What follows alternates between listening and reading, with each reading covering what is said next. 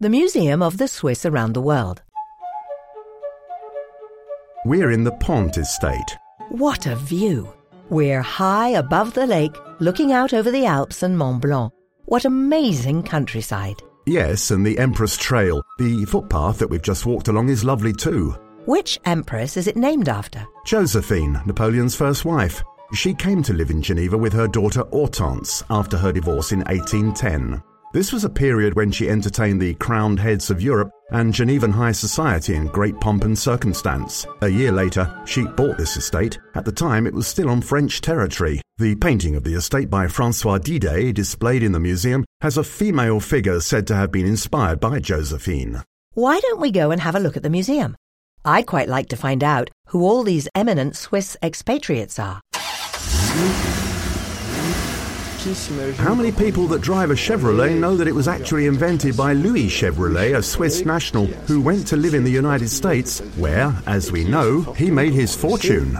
Camille Verdier from the Museum of the Swiss around the world. Or there's Albert Gallatin, who also went to the United States and played a part in establishing the American monetary system. It's often said he created the dollar, which is a slight exaggeration, but essentially that's what he did. Then there are the Piccard, an illustrious family who travelled all over the world. They were explorers and scientists, and Auguste Piccard was the inspiration for Professor Calculus in Hergé's Adventures of Tintin. We've got a photo where the resemblance is striking. Auguste Piccard is the grandfather of Bertrand Piccard, who, in the late 1990s, was the first person to go round the world in a hot air balloon.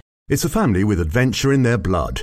Auguste Piccard used to say that exploration is the sport of scholars. You could also say that it's the sport of the Swiss.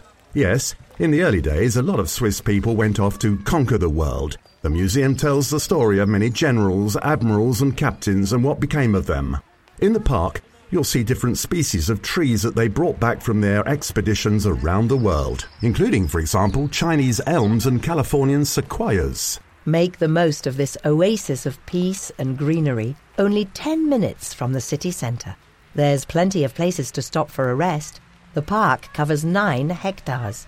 You're bound to come across the sculpture by André Boucher, a Swiss artist who, as a very young man, spent time with Giacometti. The sculpture is called The Four Confederates. Four? But there were three Confederates who took the oath and founded Switzerland. Well, here the artist wanted to represent the four languages spoken in Switzerland. Thank you for continuing your museum hopping visit on the cultural trails of Geneva.